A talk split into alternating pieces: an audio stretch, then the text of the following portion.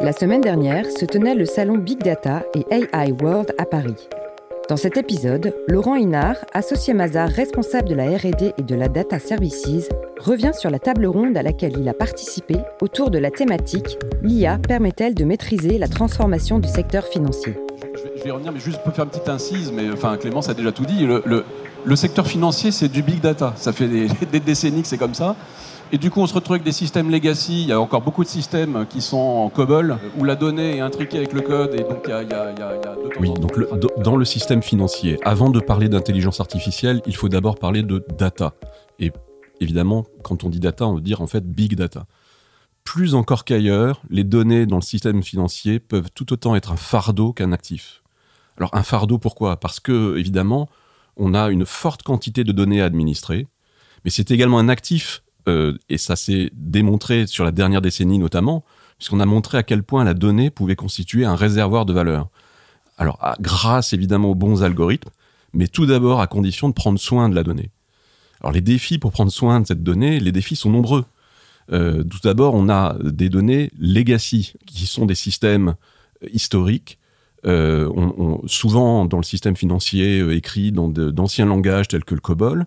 Et ces systèmes sont obsolètes sur le plan de leur interopérabilité, sur le plan de, je vais parler d'un néologisme, de, de l'apéisation, la capacité à les attaquer par d'autres programmes plus modernes et ils embarquent des processus systémiques. Donc premier défi, gérer ces, données legacy. Deuxième défi, la conformité et la réglementation. Cette conformité, cette réglementation sont très exigeantes en matière de reporting plutôt complexe. Ce sont évidemment des contraintes, mais finalement c'est également une chance puisque ça permet de faire entendre la nécessité d'une donnée en qualité. Euh, les acquisitions et plus généralement les hétérogénéités de bases de données, des hétérogénéités, on en a aussi euh, par des présences et une couverture internationale avec des législations différentes, bah, ces acquisitions et ces hétérogénéités conduisent en fait à imaginer des systèmes d'aligneurs de données à la volée plutôt que de procéder à des transformations champ à champ, des mappings relationnels très puissants, mais en fait très longs à mettre en place et en pratique jamais totalement opérationnels, totalement finalisés, puisque la vie des groupes continue à évoluer dans l'intervalle. Pour finir, la gouvernance des données constitue un enjeu fort dans le système financier où la volumétrie, la diversité des données et des réglementations nationales imposent à la fois de la rigueur, mais aussi de l'agilité. Et, qui rentre en ligne de compte. Et puis dernière chose sur les prévisions, parce que souvent euh, par rapport à la stat, on nous dit ah oui mais là euh, l'IA fait de la prévision, etc. Alors on n'est pas encore avec de l'IA à faire des, business plans. Hein. Je crois que tout le monde aura bien compris qu'il faudrait ingurgiter des données macroéconomiques euh, par milliard aussi. Donc on n'en est pas là mais il y, a, dans le domaine financier des choses intéressantes sur la vie des crédits, et des crédits à la consommation en particulier, qui sont des crédits où il peut y avoir beaucoup d'incidents. Euh, et là, je pense qu'avec l'inflation qui revient, on risque d'avoir ce type d'événements un petit peu plus fréquents aussi. Juste pour votre information, mais... Euh, les domaines dans lesquels le big data et l'intelligence artificielle sont susceptibles d'apporter de la valeur couvrent en fait trois grands domaines. en réalité plus que ça, mais on va parler des domaines principaux. Donc principalement le domaine des obligations réglementaires, celui des risques, et puis évidemment celui des opportunités du business. Dans le cadre de la réglementation, alors en fait, on peut citer énormément de reporting tels que le Valuation Dataset, VDS, les Electronic Blue Sheet, les FATCA CRS, etc. C'est autant de domaines qui requièrent des capacités à adresser des challenges du big data avec des requêtes de base pas toujours nativement connectées entre elles et pas toujours structurées. Donc premier défi, à relever, plutôt du big data, avec des données pas toujours structurées. Deuxième défi, donc euh, les risques. Dans les risques, on a évidemment euh, principalement le sujet de la fraude, et on peut citer la fraude documentaire notamment, mais également euh, des fraudes complexes financières, avec des montages à réseau comme les carousels. Et là, il faut en réalité des approches assez innovantes d'intelligence artificielle et notamment des approches par graphe qui permettent de reconstituer des relations entre les parties et les contreparties et de mettre en évidence des patterns finalement un petit peu atypiques. Et puis, euh, dans le cadre des opportunités du business, bien sûr, là on parle du B2C, et donc l'octroi de crédit, des assurances, mais aussi la rétention, euh, la capacité de retenir euh, nos clients et de leur proposer de nouveaux services au bon moment, ce qu'on appelle le next best action. Là, tous ces domaines-là, l'intelligence artificielle est également à la manœuvre. Alors une fois qu'on a dit ça, en fait l'intelligence artificielle n'est pas omnipotente et souvent il faut la combiner avec d'autres approches euh, en fonction des problématiques. Alors je vais en citer deux. La première, les séries temporelles. Donc là, pour les séries temporelles, bien souvent l'intelligence artificielle qui réplique euh, des données historiques, euh, quelquefois elle peine à rendre compte de, micro-changements et d'évolutions d'état. Et dans ces domaines-là, il faut pouvoir la combiner avec des, éléments euh, un peu browniens tels que les chaînes de Markov. Et puis le deuxième élément et deuxième domaine très important, c'est l'optimisation. C'est de la recherche opérationnelle, par exemple, pour faire de l'allocation optimale d'actifs dans des portefeuilles. Et dans ces domaines-là, en fait, euh, bien évidemment, le big data et la capacité justement à, gérer d'énormes volumétries de données en, opérant un certain nombre de calculs sont évidemment des éléments très importants. Et puis, euh, pour euh, dresser un petit panorama de l'avenir, l'optimisation et la recherche opérationnelle va être considérablement disruptée très prochainement avec le quantum computing de dernier domaine dans lequel le système financier a fort à faire, un gros défi à, relever, mais fait partie des domaines en pointe sur le, sur le sujet. On a fait une enquête auprès des Français pour comprendre un petit peu où ils en étaient sur l'IA, en n'étant pas très confiants pour le coup, on parle d'IA de confiance, en se disant bah, les Français en général sont plutôt rétifs à la technologie, euh, voient plutôt la critique euh, et, la mettent en exergue. Et en fait, on a été euh, assez surpris, parce que globalement, les Français perçoivent l'IA de manière très positive, à la fois sur des use cases L'IA de confiance, c'est la préoccupation majeure. Les biais qui sont présents dans les sociétés humaines, en fait, sont répliqués par les intelligences artificielles et on les diffuse de manière systémique avec une intelligence artificielle, puisque précisément l'objectif de l'intelligence artificielle, c'est de l'industrialiser. On a plein d'exemples, de, de, hélas, d'intelligence artificielle qui ont fait montre de biais euh, extrêmement, extrêmement puissants, extrêmement forts. Euh, je vais donner quelques exemples. Hein. La mise en œuvre d'intelligence artificielle conversationnels qui, au bout de seulement quelques heures d'interaction avec les humains, se sont mis à tenir des, propos extrémistes. On a également des algorithmes de mobilité interne, euh, mobilité, recrutement interne, qui se sont montrés finalement biaisés par le genre. Euh, et, ceci, il faut le noter, hein, alors même que les organisations qui ont euh, programmé et déployé ces intelligences artificielles sont plutôt pointues dans le domaine. Donc on voit que personne n'est épargné.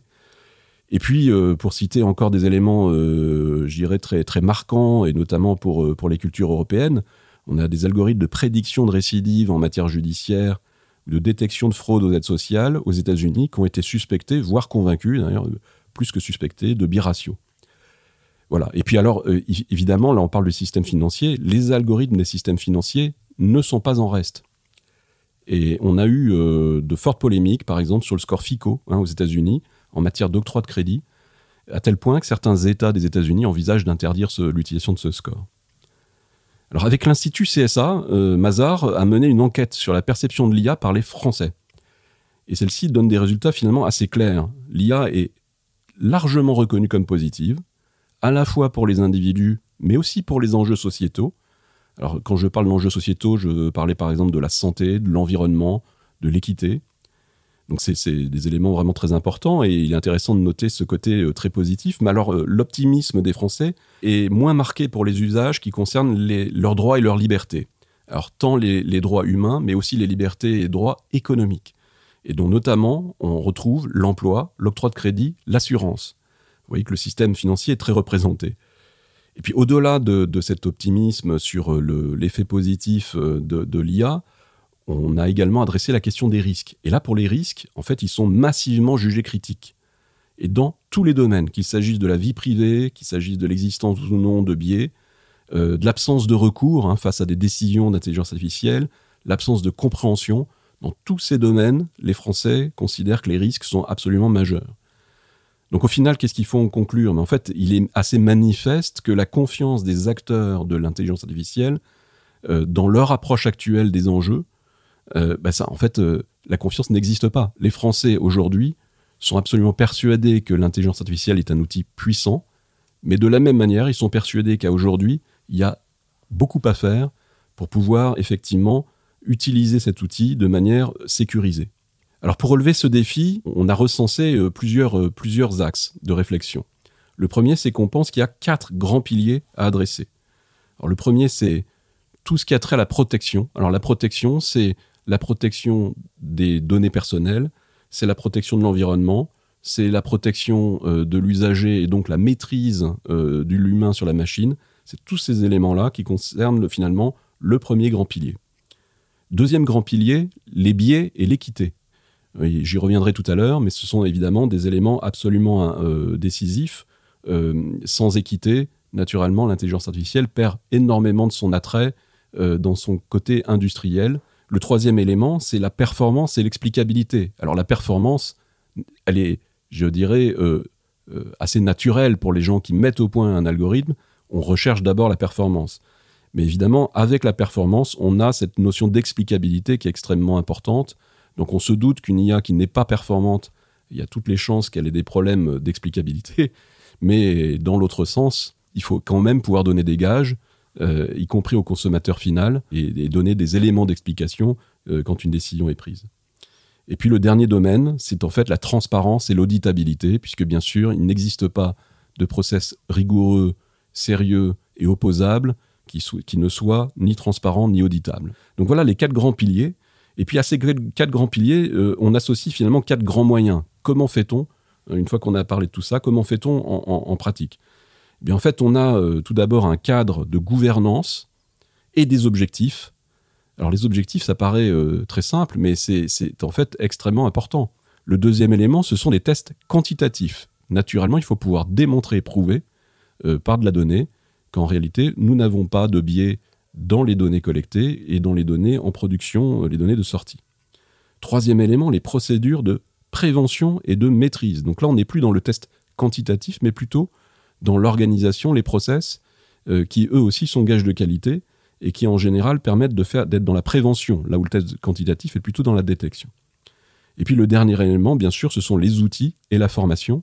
Donc les outils, pourquoi? Parce que il faut maintenant penser à un système de gouvernance outillé et pas uniquement euh, à des comités, des réunions et puis quelque part ensuite laisser les data scientists faire leur œuvre euh, en commitant leur code dans des guides, etc. Mais il faut des outils qui permettent de, réunifier, d'unifier tout cela.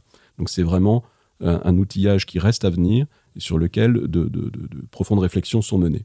Et puis la formation, puisque bien sûr, euh, il va falloir former à la fois euh, les data scientists à avoir quelques bons réflexes de gouvernance, mais aussi en sortie, en réalité, les utilisateurs de l'intelligence artificielle, et on pense notamment aux agents des sociétés et des entreprises euh, des systèmes financiers, les agents qui sont face aux consommateurs, doivent être en capacité de, connaître un minimum le fonctionnement des intelligences artificielles pour être en mesure de donner des éléments d'explication à leurs clients.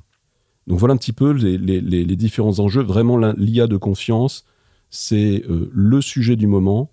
Et c'est un sujet, comme vous le voyez, qui finalement est extrêmement complexe, avec énormément d'axes et de volets à, traiter, et des outils euh, qui restent encore à, mettre en place dans les entreprises, qui souvent ont déjà initié, euh, et notamment dans le secteur financier, ont souvent déjà initié une réflexion sur le sujet, mais sont en, revanche beaucoup moins euh, avancés dans la question de l'outillage et donc quelque part dans le sujet de rendre systémique et homogène le traitement de, des intelligences artificielles de leurs organisations. J'abonde tout à fait sur le triptyque. Hein. Euh, métier, data science, IT, il faut vraiment que ça, travaille ensemble et pas en séquence. Je terminerai juste pour faire une petite, une petite incise sur, sur un autre élément clé, puisque j'ai constaté que dans la table ronde, c'était quelque chose qui était souvent, euh, souvent demandé. la question était finalement de se dire à quel moment les data scientists doivent intervenir et à quel moment ce sont plutôt les business euh, à qui il faut laisser de l'autonomie pour finalement progresser dans leur, leur propre euh, acculturation à la data. Euh, et là-dessus, nous, on a déjà, on, a, on, est très conscient de cet élément-là. Je pense que c'est absolument important. comme je l'ai indiqué à la table ronde, je fais souvent cette analogie avec Excel en disant finalement, la plupart des gens ne connaissent que 20% des du potentiel d'Excel et néanmoins, ils font énormément de choses déjà avec ces 20%-là. Et donc en réalité, on a les mêmes choses avec euh, aujourd'hui les outils modernes, tous les outils de data vise, euh, les outils euh, aussi qu'on appelle d'ETL, qui sont maintenant pour certains d'entre eux très, très drag and drop. Dans tous ces éléments-là, on a de la culturation à faire pour en effet conférer de l'autonomie au business, qui en général vont, vont pouvoir se sortir de quelques menus problématiques sans avoir à tout de suite à solliciter des, des gens dans tous les sens.